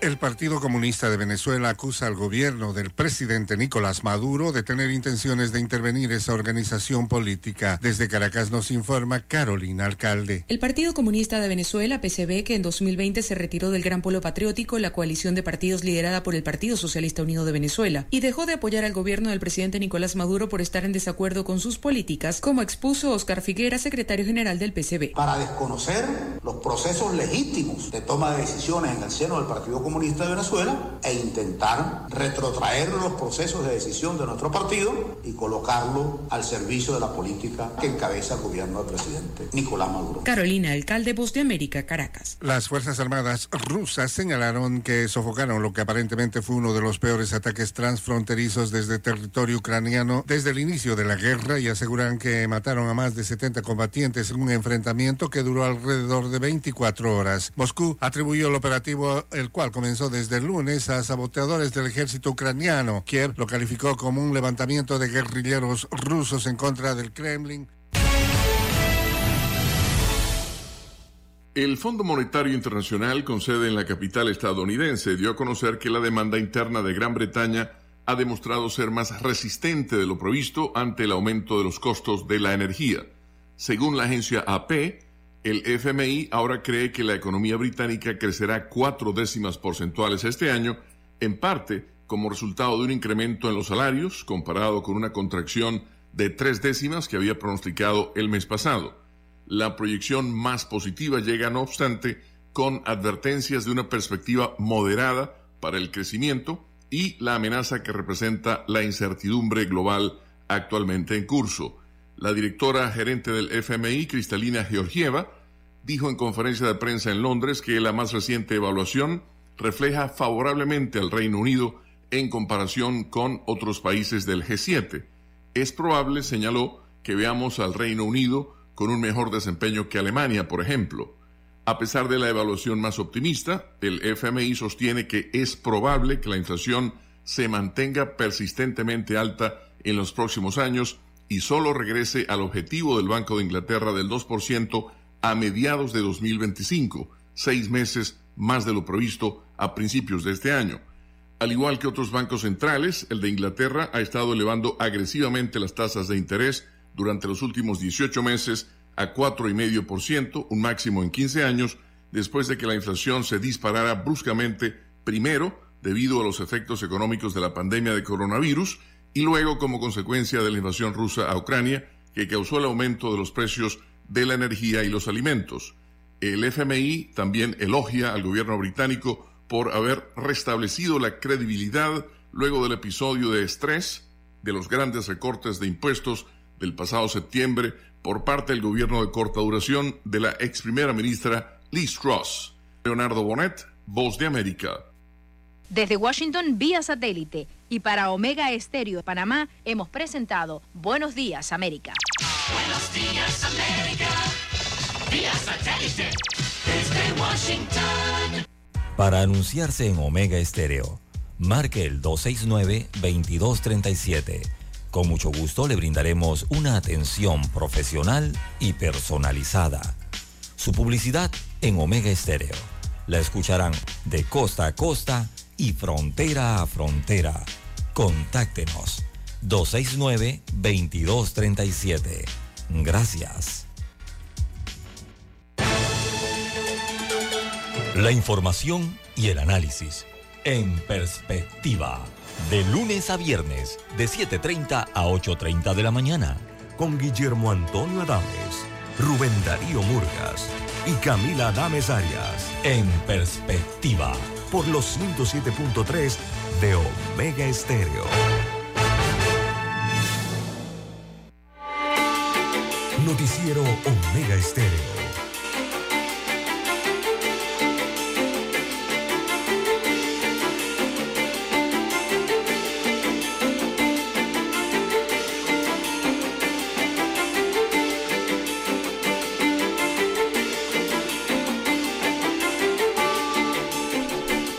Expresidente panameño Ricardo Martinelli, quien aspira a retornar al poder en las elecciones del próximo año, es juzgado desde el martes por presunto blanqueo de capitales en la compra de una editorial que publica periódicos nacionales, destaca La Voz de América.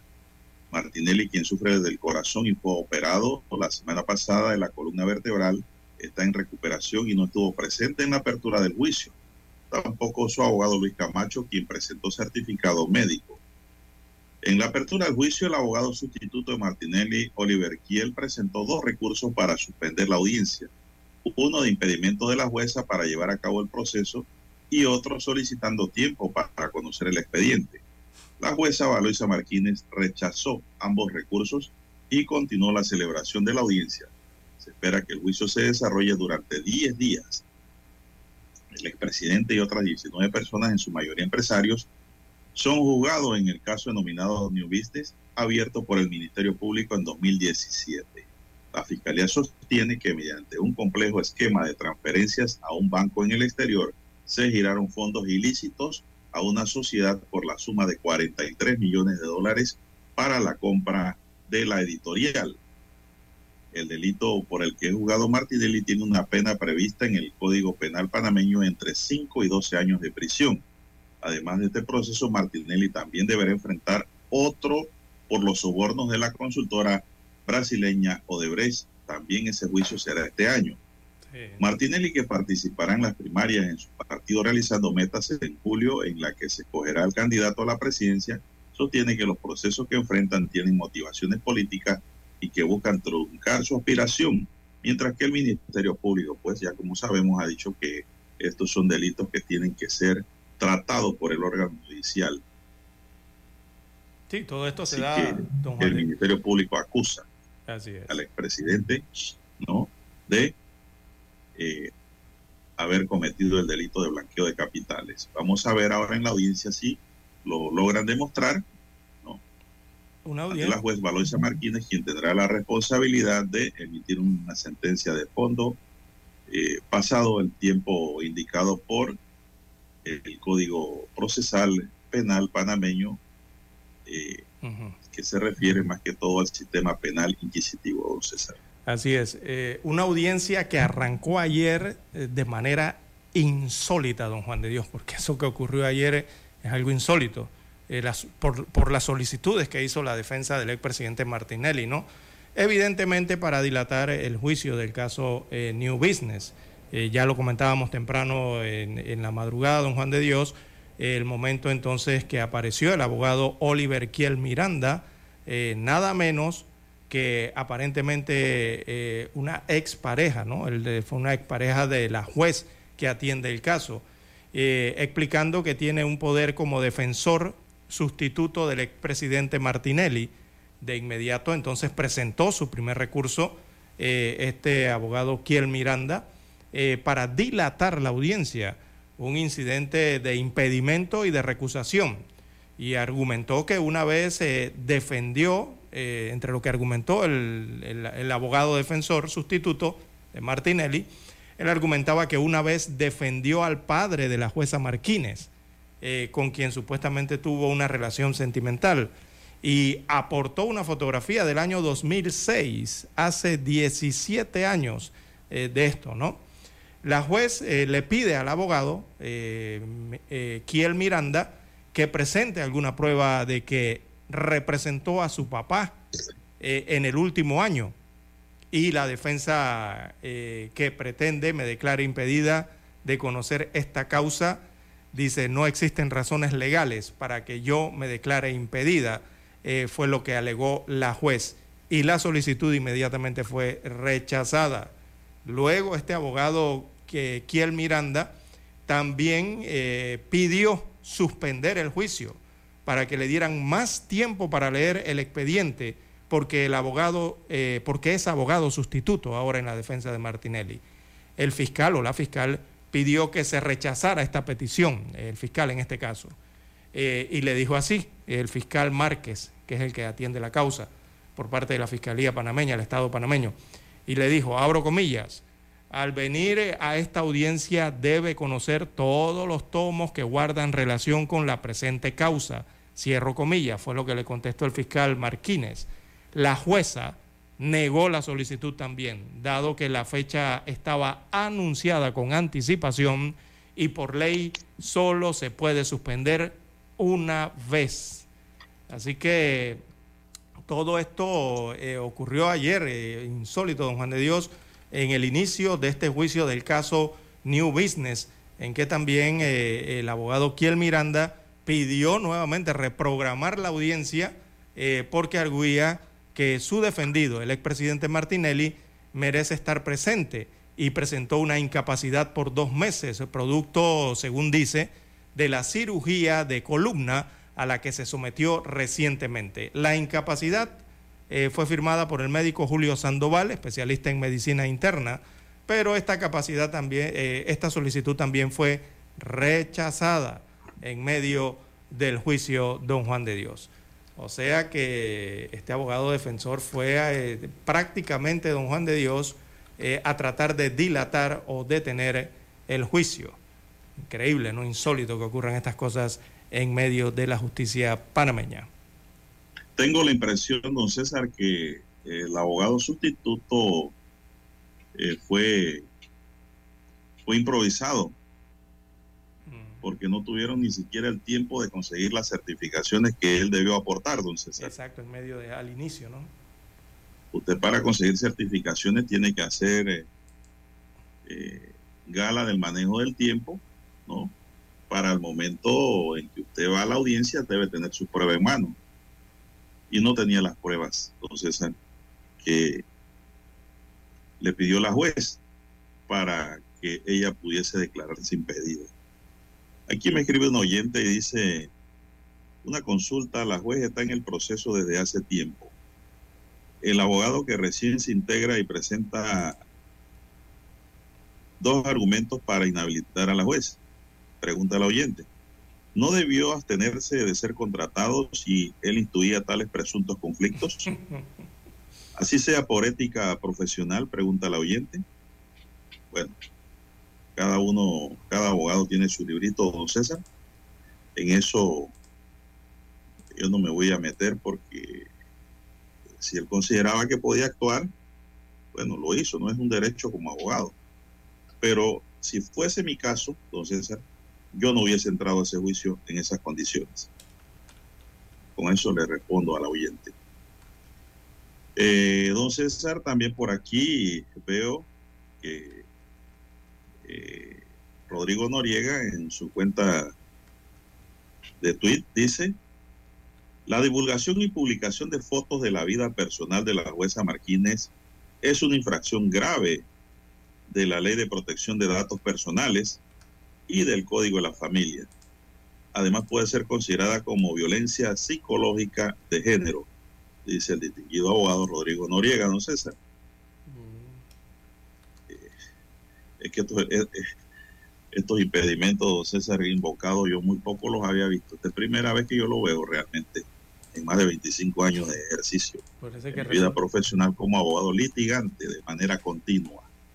Por eso lo insólito, ¿no? De esta actuación y, y de visto. solicitudes presentadas al inicio de un juicio tan Eh. importante y tan histórico, don Juan de Dios. No estamos hablando de cualquier juicio tampoco. Digo, yo no estoy diciendo que ese tipo de, quiero aclarar, ¿ah? que ese tipo de solicitud de impedimento no pudieran existir. Claro que pudieran existir. Claro que sí.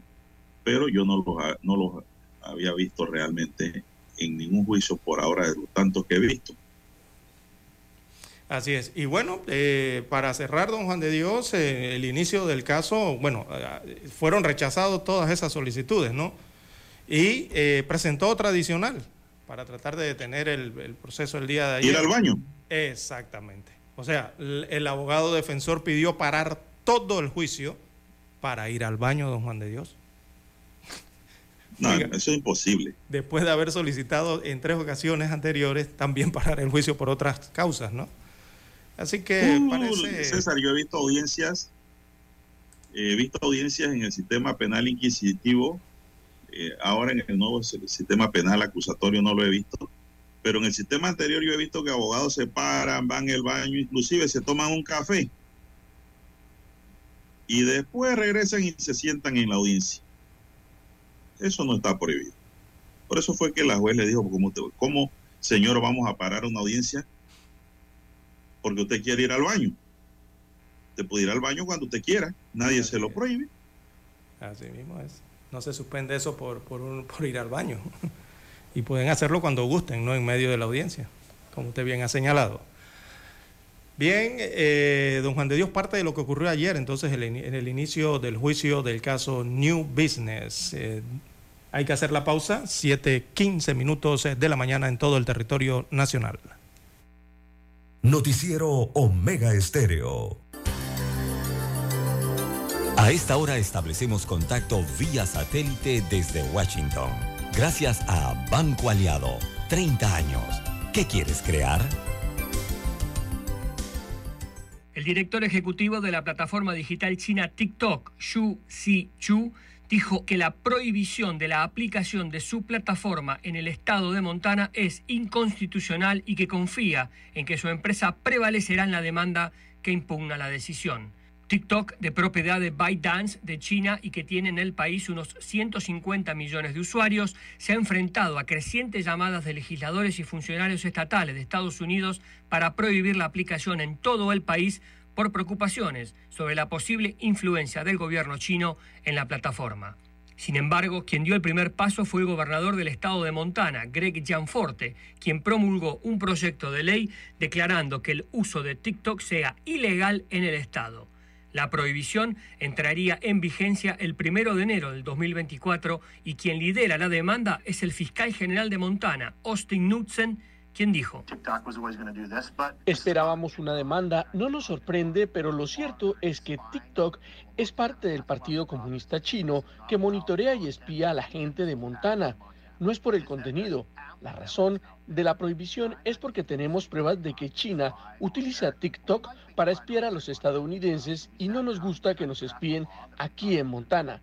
Tenemos la capacidad y el poder para ir en contra de ellos. Por su parte, la compañía china argumenta que la prohibición viola los derechos de la primera enmienda de la Constitución de Estados Unidos, los de la empresa y los de los usuarios, asegurando que también viola la cláusula de comercio en la Constitución de Estados Unidos que limita la autoridad de los estados para promulgar leyes que imponen cargas contra el comercio. Montana podría imponer multas de 10 mil dólares por cada violación de TikTok y multas adicionales de otros 10 mil dólares por día si viola la prohibición. No para usuarios, pero sí para las empresas como Google o Apple.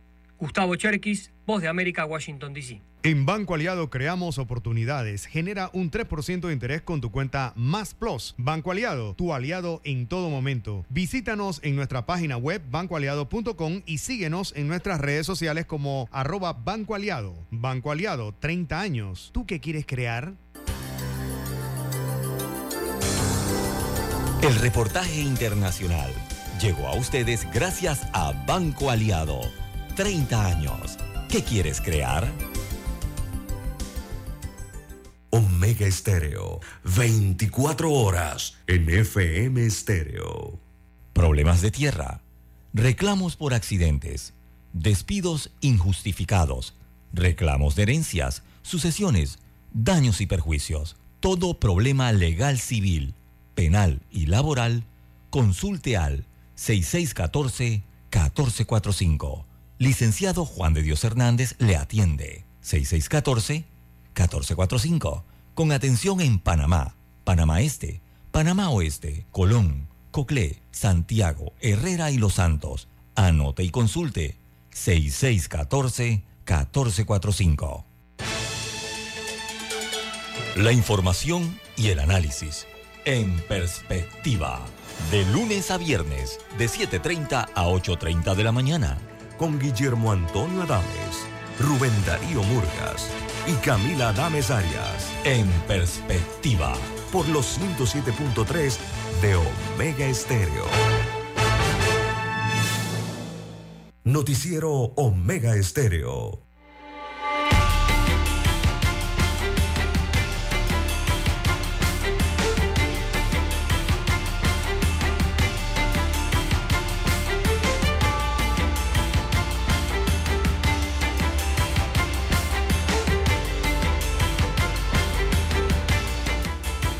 César, eh, seguimos. Son las 7:20 minutos. Buenos días, Panamá. Están en sintonía de Omega Estéreo, cadena nacional. Con su noticiero, el primero con las últimas, un noticiero diferente para gente pensante. Gracias por escucharnos. La noticia comentada. Bueno, tenemos una nota aquí, don César, a ver qué sabe usted de esto. Póngame atención, por favor. Eh, a pesar del rechazo de algunos billeteros, los dos primeros juegos de la Lotería Electrónica vienen. Se lanzarán en dos meses. El director de la Dirección General de Ingresos, Julio de Gracia, quien también preside la directiva de la Lotería Nacional, adelantó que en el mes de julio se lanzarán la Loto y el Pega 3. Estos, dicen, no jugarán los miércoles ni los domingos. La Lotería Nacional ha informado que los días de juego de Loto y Pega 3 serán los martes y sábados y que cerca de 2.500 dispositivos de venta llamados los eh, Hanley se entregarán a los billeteros en la fase inicial de la lotería electrónica. Un grupo de billeteros evalúan demandar por esos juegos, César. Pero no es la lotería electrónica. Son dos nuevos juegos que van a salir ele- electrónicamente, don César, ¿verdad? Sí. Son dos nuevos productos, ¿no? Sí, lo que te aclama la gente es que haya billetes y chances también electrónicamente. Exactamente. pero eso no lo tocan ni dicen nada. Así que por mí que pongan su loto, pega 3, entiendo pega por 4, qué. pega 5, que eso no lo voy a jugar. Pero no entiendo, bueno, mire. Voy a eh, seguir jugando mi lotería, sobre Exacto, todo el gordito, mire. César, en papel. Los vendedores, o sea, los ejecutivos de venta de la Lotería Nacional, que son los vendedores de chances y billetes, eh, son los que van a vender ese esos dos nuevos productos. Y bueno, van a recibir ingresos allí, además de lo que devengan ya por lo que ellos venden a través de los, de los otros chances y de los otros productos de billetes, ¿no? De lotería. Eh, así que serían mayores emolumentos para ellos, con eso del Pega 3 y la Loto, la Loto con doble T, ¿no? Eh, con la doble letra T, sería el nuevo producto o juego eh, de las apuestas en la Lotería Electrónica de Panamá, que jugarían entonces, eh, los días son martes y sábados, ¿verdad? Serían dos días distintos a los otros sorteos ordinarios o extraordinarios que tiene la Lotería Nacional de Beneficencia desde hace décadas. Así que los billeteros tendrán ese adicional, ¿verdad? A que se jugarán. Bueno, eh, de todas formas lo han demandado, don Juan de Dios no están de acuerdo con la lotería electrónica. Eh, ah, eso no lo pueden demandar, don César. En ninguno de las... O sea, lo pueden demandar, pero el resultado no va a ser el que aspiran. Sí, porque recordemos que los juegos de suerte y azar, exacto, los juegos de suerte y azar es una potestad que tiene el Estado, así como los casinos, el hipódromo, eh, los denominados bingos, ve que en estos días tratábamos ese tema eh, y, el resto. Eso, eso lo regula y eso lo tiene el Estado. Así que es, el consumidor, don César, el público el que decide si va o no va al juego. Exactamente. Recordemos el raspadito, don César, mucha gente ganó, pero después la gente se decepcionó y no jugó más. Tuvieron que quitar ese raspadito famoso. Así que como ese, muchos otros juegos han salido. Es el público el que decide si va o no va. Además, eh, según, lo que, según lo que escuché, eh, pues, en esta lotería electrónica eh, va a haber un dispositivo electrónico, pero el billetero no tiene que desembolsar nada ni pagar nada por el uso de ese dispositivo ni por su conexión tampoco, ¿no? Así que... Ni, manejar dinero, don César, así que los maleantes ni se afinen con eso. todo será electrónico. Te, están entregando todo, ¿no? Hasta los aparatos para que tú hagas la venta. Sí, pero no, se, no va a haber pago en efectivo. Exactamente. y, si, no hay pago en efectivo, pero es lo curioso, e, e, es, lo que siempre hemos dicho, ¿no? Si no hay pago en efectivo y es electrónico, eh, queda registrado a través del aparato. Entonces no habrá tampoco ni One 2, ni One 3, ni One 4, ni One 5, ni One nadie. Exactamente, eso elimina entonces esos otros cobros eh, y que se hacen de forma ilegal, ¿no? Y que no están permitidos eh, por las leyes de la República de Panamá en cuanto a estos juegos de azar, eh, don Juan de Dios. Bueno, y hablando de la lotería, don César, dos hombres funcionarios de la Lotería Nacional de Beneficencia fueron aprendidos ayer tras ser requeridos por el delito contra la administración pública por diferentes formas de peculado. Mediante diligencia de allanamiento en Belisario Frías San Miguelito se logró la detención de estos dos. De acuerdo con las investigaciones que adelantan las autoridades judiciales, estas personas quienes figuran como exfuncionarios de la Agencia de la Lotería Nacional de Beneficencia de Río Abajo, se vinculan a la supuesta sustracción de aproximadamente 95 mil dólares de la bóveda. Las investigaciones llegaron a determinar la relación de ambos funcionarios en este hecho, ubicándolos y aprendiéndolos ambos ayer y puesto a órdenes de las instancias judiciales anticorrupción, don César. Bueno, eh, pues, y, son y eran funcionarios, eh, servidores públicos de la lotería. Imagínese usted, hay que tener mayor eh, cuidado en la, selección del que personal. le decreten detención provisional. ¿ah? Sí, hay que ver la selección de personal, don Juan de Dios, en bancos estatales, en las loterías estatales y en otros y en otras instituciones estatales. Se nos acabó el tiempo.